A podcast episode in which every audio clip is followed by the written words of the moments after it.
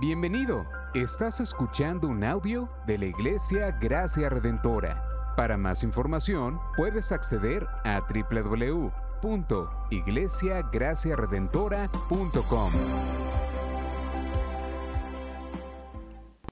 Hoy vamos a continuar la serie en Colosenses.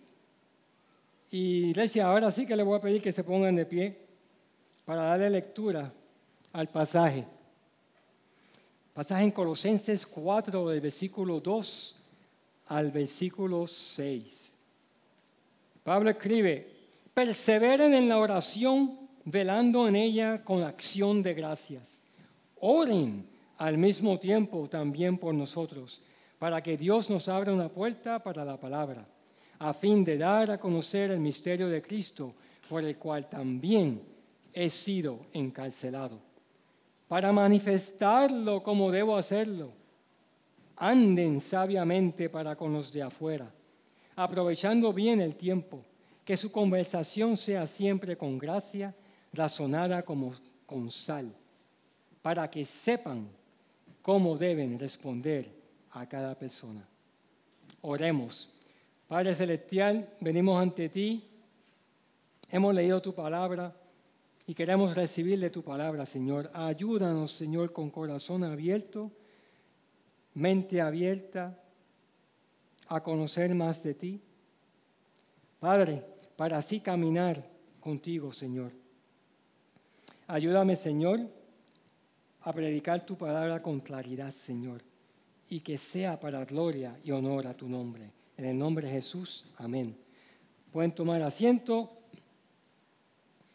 Eh, estamos continuando la serie en Colosenses, Cristo el misterio revelado. Y este pasaje que hemos leído está casi al final de la letra. Tú te la sigas en un repaso al libro de, Colosenses hoy. Bastante cortito, pero quiero traer esto como, como contexto para lo que vamos a predicar hoy, para lo que vamos a leer hoy. Si vuelves al capítulo 1 de Colosenses en tu Biblia, recordamos que en el capítulo 1 Pablo estaba agradecido a los colosenses por muchas razones. Por su aceptación del Evangelio, por crecer como discípulos en una iglesia saludable y también por una persona, por Epafras que lo estaba visitando en Roma.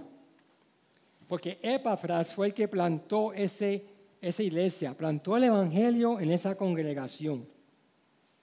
Pablo también ora por los, por los colosenses que anden como es digno del Señor. Pastor Xavier utilizó la ilustración de las botas cuando predicó ese, ese capítulo. Caminando en Él no con Él. La unión con Cristo nos capacita a caminar en Él, en sus botas. También Pablo ora que sean fortalecidos para perseverar con gozo y compartir o participar en la herencia de los santos en la luz, o sea, el Evangelio. Mira qué parecido está ese ese versículo, esos versículos en el versículo 10 del capítulo 1 a lo que acabamos de leer. Es como si fuera un colchete. Sí, Orlando, estoy mirando, colchete. También en el capítulo 1 vemos cómo Pablo les recuerda a los colosenses de la persona y la obra de Cristo, el misterio revelado. Luego, rápidamente en el capítulo 2, la preocupación que tiene Pablo por los colosenses. Porque habían falsos profetas con razonamientos persuasivos contra la pureza del Evangelio.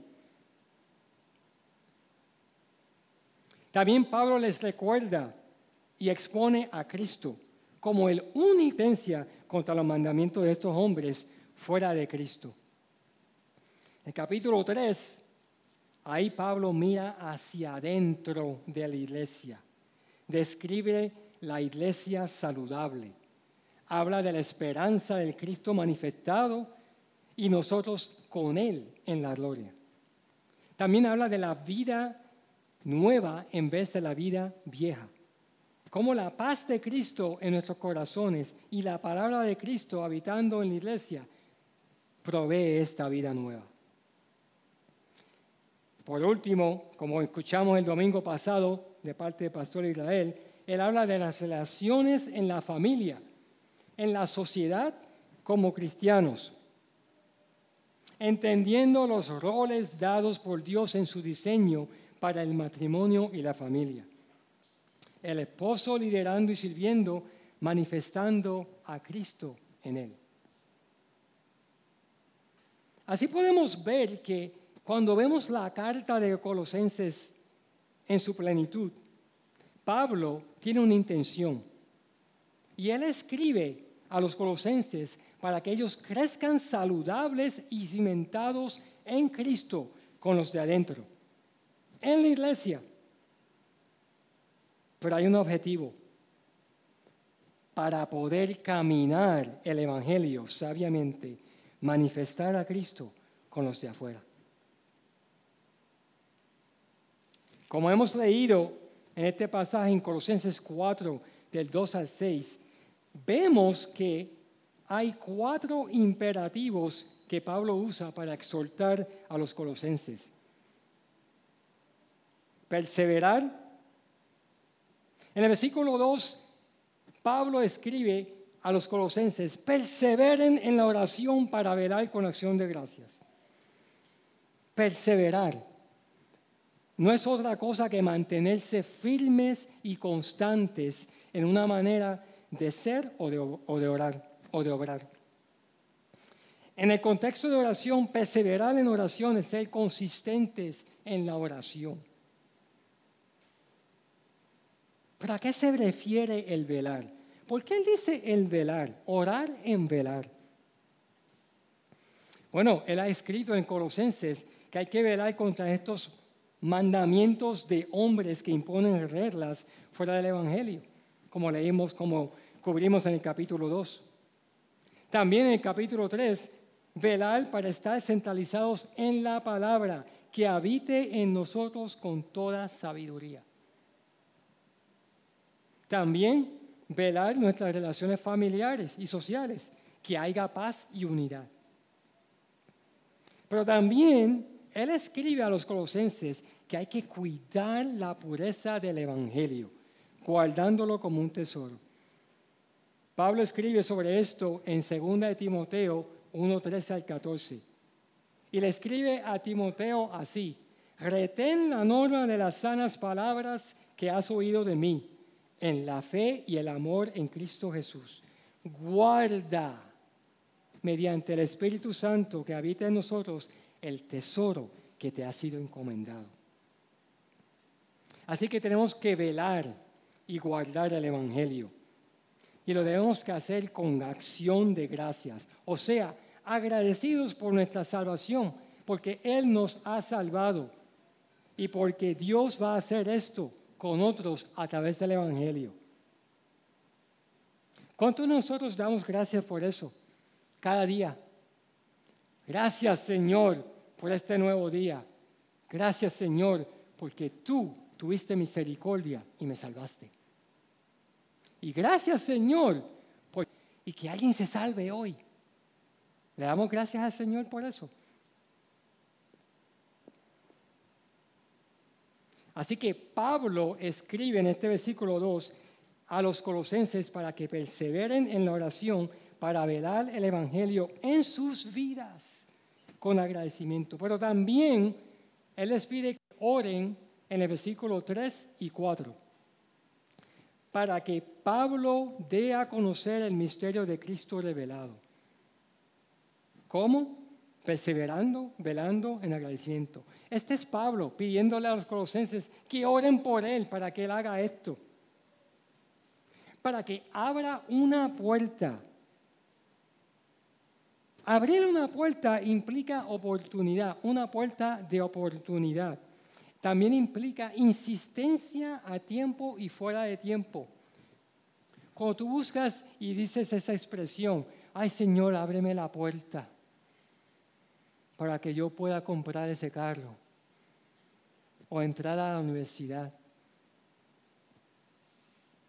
Tú esperas que ese es el tiempo, ¿verdad? Para eso.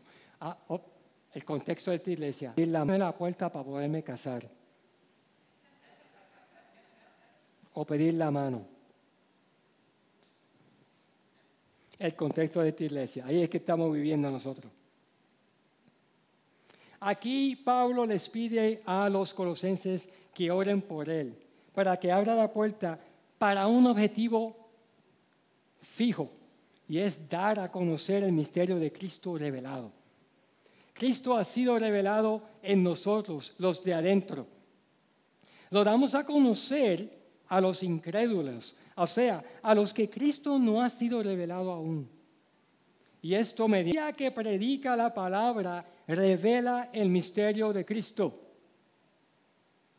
Pero también la iglesia que anda sabiamente también lo revela. El misterio es Cristo en nosotros.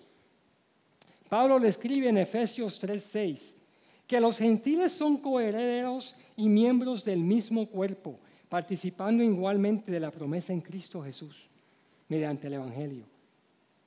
Y también en el capítulo 1 de Colosenses, el misterio que ha estado oculto desde los siglos y generaciones, pero que ahora ha sido manifestado a sus santos. A estos Dios quiso dar a conocer cuáles son las riquezas de la gloria de este misterio entre los gentiles, que es Cristo en ustedes, Cristo en nosotros, la esperanza de la gloria.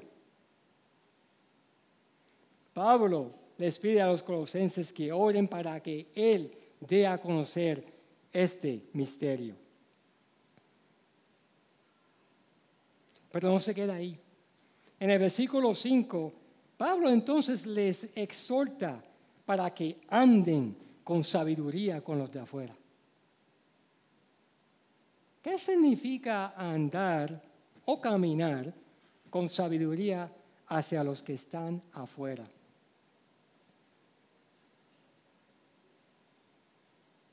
No es pedirle a los de afuera que anden con un boombox. Eso no es el requerimiento. Andar con sabiduría es vivir en Cristo. Dejar que el Espíritu Santo controle nuestras vidas. Pablo le escribe en Efesios 5, 15 al 10, como insensatos, sino como sabios, aprovechando bien el tiempo, porque los días son malos. Así pues, no sean necios, sino entiendan cuál es la voluntad del Señor. Y no se embriaguen con vino en los cuales hay disolución, sino sean llenos del Espíritu. Y aquí el concepto llenos del Espíritu significa ser controlados por el Espíritu. Cuando Pablo se refiere a los de afuera, también se refiere a los de adentro. La frase los de adentro no se refiere, como hemos dicho, a un club social, como si fuéramos exclusivos porque algo ofrecemos que es de nosotros solamente y que nadie más puede obtener. Los creyentes, óigame bien, por favor. Los creyentes en la iglesia están adentro del reino de Dios y esto por fe en Cristo y por su redención, por el perdón de los pecados, su salvación ofrecida en la cruz. Estamos adentro por su gracia, no por nada que hemos traído o logrado por nosotros mismos.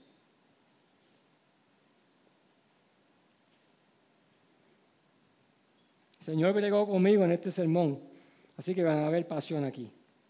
Y yo creo y espero que ustedes estén apasionados también. ¿Qué significa cuando Pablo escribe aprovechando bien el tiempo? Aquí Pablo está hablando literalmente de comprar la oportunidad. Comprar. ¿Cómo compramos en la tienda? ¿Cómo ustedes compran en la tienda? Bueno, yo no sé ustedes, pues yo comparo precios, yo evalúo la calidad, yo mido la inversión De hecho, cuando Amor, mi esposa y yo salimos a comprar, yo no sé ustedes, Amor se va por la ropa y coge una, dos, tres piezas, se va a medirse y yo esperando. Ella sale, ¿qué tú crees de esta? Está bien, se ve bien, ok. Sale con la otra. ¿Y esta? Ay, no me estás diciendo la verdad, esa no me gustó. Ok. Evalúa, mide, toma su tiempo. Eso es una experiencia para mi esposa. Yo sé, maridos aquí, que estoy hablando con ustedes, ¿verdad? Sí, nuestras mujeres saben comprar. Ellas saben comprar. Yo, por el contrario, yo busco en línea, yo busco en la, en la página web lo que me gusta. Y si lo tienen allí, lo pido. Pero si no lo tienen allí, yo sé dónde está. Y voy a la tienda y lo compro. Me meto directo, lo agarro, lo pago y me voy. Se acabó. Eso de que voy a probar esto, voy a probar aquello, no. Yo sé que hay algunos aquí que les gusta eso, pero a mí no me gusta.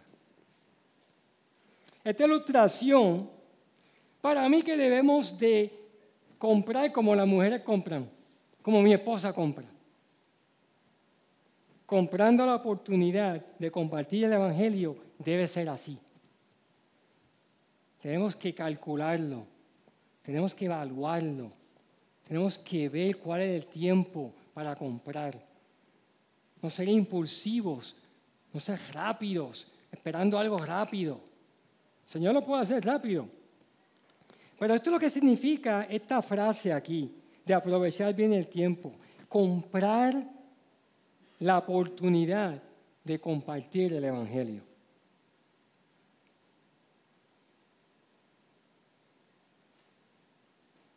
¿Estás comprando la oportunidad de compartir el Evangelio? A veces yo voy evangelística, estoy, la persona está jorada o no está jorada. Compra la oportunidad de compartir el Evangelio. A veces vas a un restaurante y dice, este restaurante es el lugar perfecto para compartir el Evangelio con este amigo, la amistad que tengo yo ahora. A veces hay que medirlo. ¿Cuánto tiempo tengo?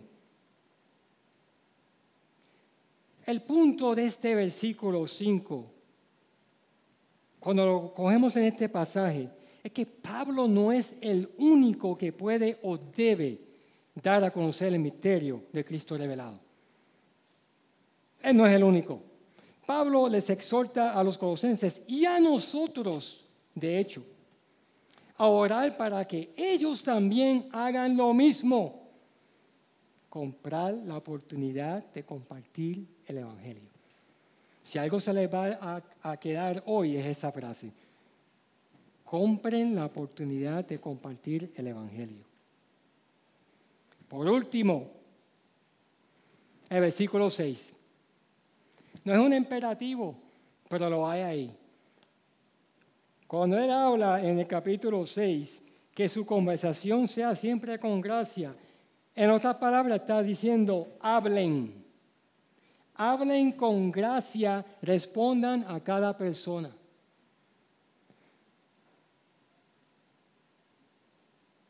¿Y cómo dejamos que nuestro discurso sea siempre con o en gracia? Pablo escribe en Efesios. De hecho, he, citado a Efesios mucho. Yo considero Efesios como el mejor comentario de Colosenses. De ustedes ninguna palabra mala, sino solo la que sea buena para edificación, según la necesidad del momento. ¿Para qué? Para que imparta gracia a los que escuchan. nuestro discurso sea siempre con gracia. Ahora, ¿qué significa como sazonado con sal? Aquí todos cocinan, ¿verdad? Ustedes saben que un poquito de sal está bien. Mucha sal no está bien. Ya te pasa la mano, como dicen aquí, se te pasó la mano, ¿verdad? ¿Qué significa estar sazonado con sal en este contexto? Bueno, está hablando de una conversación sazonada con sal. Jesús lo dice bien claro en Mateo 5:13. Le dice a los discípulos, ustedes son la sal de la tierra, pero si la sal se ha vuelto insípida, ¿con qué se hará salada otra vez?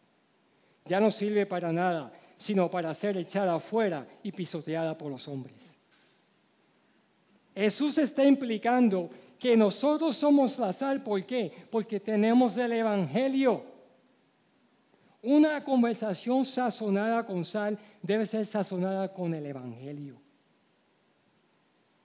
La sal conserva y también previene la descomposición. Nosotros también podemos prever la descomposición de esta sociedad con el Evangelio.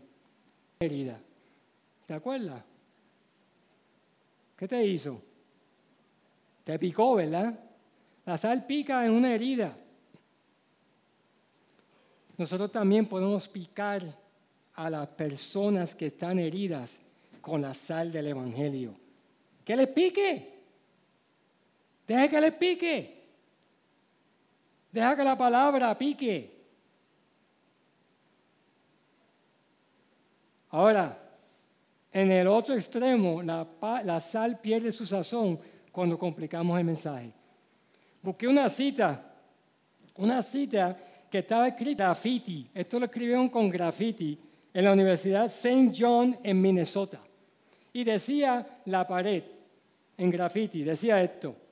Jesús les dijo, ¿quién dices que soy? Y respondieron, tú eres la manifestación escatológica del suelo de nuestro ser, el querigma, la proclamación apostólica de la salvación a través de Jesucristo, en el que encontramos el significado último de nuestras relaciones interpersonales. ¡Qué buche! La contestación de Jesús, ¿qué? Me gusta este ejemplo. ¿Por qué? Porque pone la simplicidad de las palabras y la enseñanza de nuestro Señor en contra de la complejidad de algunas expresiones técnicas. A esta persona se le fue la mano. Compartir el Evangelio es en su pureza. No tenemos que adornarlo. No lo adornen no sean extremos, la pureza del Evangelio.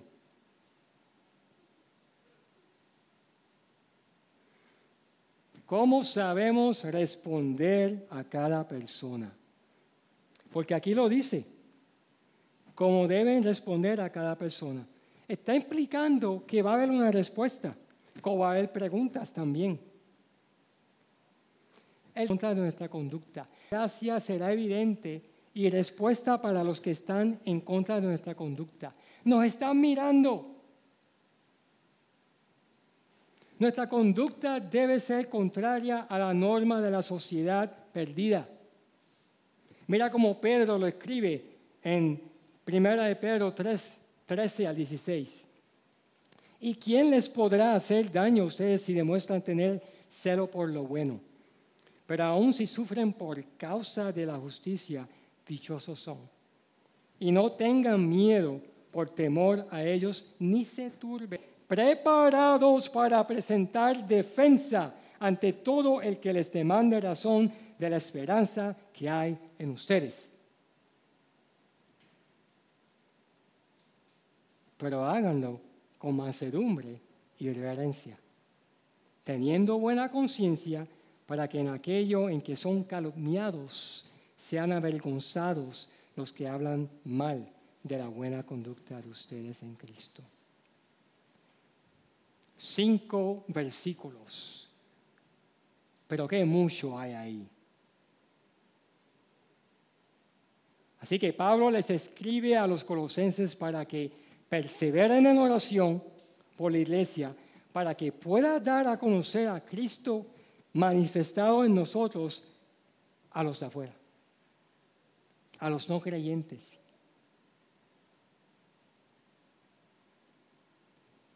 Si me están siguiendo en sus notas, los que están tomando notas, hay cuatro puntos aquí. Para los que están en el Army o los que van a estar en el Army, es fácil. Yo puedo decir eso porque estaba en la Fuerza Aérea. Cuatro puntos. Perseveren en la oración, oren para que demos a conocer el misterio de Cristo revelado, anden con sabiduría con los de afuera, hablen con gracia y testifiquen con el Evangelio. Este es el sermón. Pero ¿qué hago con esto? Esto es lo que escribió Pablo a los colosenses y por ende hacia nosotros. Pero ¿qué hago con esto? ¿Cómo la iglesia hace esto? ¿Cómo nosotros hacemos esto? ¿Todos a la misma vez nos cogemos de la mano y predicamos el Evangelio? Algunos solamente, los bendecidos, ¿Lo podemos hacer solamente en el alcance evangelístico? En esta iglesia. Y no queremos hacer esto en esta iglesia. Pablo escribe en Colosenses, arraigados los unos con los otros, animándonos a la vez que aprovechamos bien el tiempo y la ocasión. Lo tenemos que hacer juntos, arraigados, pero no a la misma vez, no todos a la misma vez. Mira, a los que se les hace fácil hablar, que se junten con los que se les hace difícil, para que cojan confianza. Si a ti se te hace difícil hablar, pégate con el que es fácil hablar, para que cojas confianza. A los que no saben compartir su testimonio, aprendan a compartir su testimonio y practíquenlo. Nosotros les hemos dado bastantes clases aquí en el discipulado congregacional. Pero entiendo que hay personas tímidas. Está bien, no hay problema. Promuevan, movámonos en ese sentido y practiquemos. Los que no están familiarizados, facilite partir el Evangelio. Aprendan ilustraciones que se les facilite eso. Una de las ilustraciones que utilizamos aquí mucho es el puente. Y lo enseñamos desde el discipulado congregacional. Y lo enseñamos individualmente y en grupos pequeños. Si todavía se te hace difícil compartir tu testimonio o compartir el Evangelio, pégate. Pégate a los que, a que lo que lo están haciendo y los que pueden hacerlo. O que los que tienen confianza en hacerlo. todos, sea como estás en esta iglesia, en la iglesia, tenemos, debemos reclutar oración en el momento para cuando tengamos la oportunidad. Pide oración cuando estés en la familia o entre la familia. Estás a punto de compartir el Evangelio con tu familia o con tu amistad en un restaurante. Pide oración ya sea que estás en el trabajo, en la universidad. Oremos como iglesia para, para que el misterio de Cristo sea revelado al incrédulo. Y tenemos que ir en nuestros corazones con intencionalidad en nuestras vidas, como Mateo 28, 19, 20 lo dice, comprando esa oportunidad.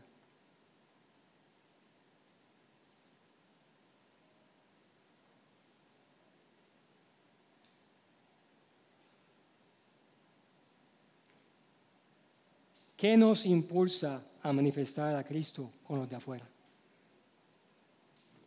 Tenemos estos imperativos, tenemos esta carta en la cual Pablo está escribiéndole a una iglesia saludable, pero le da advertencia, los, brinda de nuevo a estar centralizados en Cristo. Tenemos que estar saludables adentro para poder, poder ir a los de afuera. Pero ¿qué nos va a impulsar? ¿Qué nos debe impulsar a manifestar a Cristo con los de afuera? Pablo lo escribe en 2 Corintios 5, 14 y 15. El amor de Cristo nos apremia. Y otra palabra que se puede utilizar ahí es controla, impulsa. El amor de Cristo nos apremia, habiendo llegado a esta conclusión, que uno murió por todos y por que viven, ya no vivan para sí, sino para aquel que murió y resucitó por ellos. Pablo en Colosenses lo dice de nuevo. Porque agradó al Padre que en él habitara toda la plenitud y por medio de él reconciliar todas las cosas consigo, habiendo hecho la paz por medio de la sangre de su cruz, por medio de él. Repito, ya sean las cosas que están en la tierra o las que están en los cielos. El amor de Cristo nos apremia, nos impulsa. En conclusión, si crees estas palabras, entonces has sido reconciliado a Dios el Padre por Dios el Hijo, Jesucristo, en la cruz para perdón de tus pecados. Pero te digo que si todavía eres incrédulo, yo pido a Dios que escuches estas palabras. El Evangelio para salvación de tu alma hoy. Hoy es el día que tienes que decirle sí a Jesucristo por fe. Este amor que me impulsa a alcanzar a los que están afuera es ese amor, el amor de Cristo para ellos. Iglesia, tomemos esa perspectiva. Perseveremos en oración para así andar y conversar con los de afuera sobre este gran amor y esta gran salvación. Y a la vez que el grupo de oración viene al frente, inclinen su cabeza, su rostro y oremos. Padre Celestial, tú te has manifestado, Señor, tu misterio, Cristo en nosotros, ha sido manifestado, Señor. Gracias por tu misericordia hacia nosotros, porque nos redimiste en la cruz, nos salvaste de nuestra perdición, de nuestros pecados y nos los perdonaste. Señor, ayúdanos a crecer arraigados como iglesia, Señor, cuidándonos a los que están adentro, con familias saludables, Señor, matrimonios saludables, Señor, individuos que están buscándote íntimamente, Señor, creciendo en ti. Ayúdanos, Señor, a perseverar en oración, Señor. A velar la pureza del Evangelio. A orar por aquellos que están siendo perseguidos, perseguidos en otros países donde no tienen esta libertad que tenemos aquí en Puerto Rico, en Vega Baja para que no pierdan la fe, no pierdan la esperanza, sean fortalecidos, Señor. Ayúdanos, Señor, a orar por nosotros, Señor, para que seamos fortalecidos y podamos comprar la oportunidad de compartir tu evangelio. Ayúdanos, Señor, a demostrar este misterio, la oportunidad que tú nos des. Danos el corazón de ir, Señor, dispuestos, Señor, a hablar, a entablar conversaciones, a contestar, Señor, a aquellos que tienen preguntas y a los que no tienen, a confrontarlos, Señor, con tu salvación, Señor. Ayúdanos, Señor, a ir. Te damos gracias, Señor, en el nombre de Jesús. Amén. Gracias por sintonizarnos.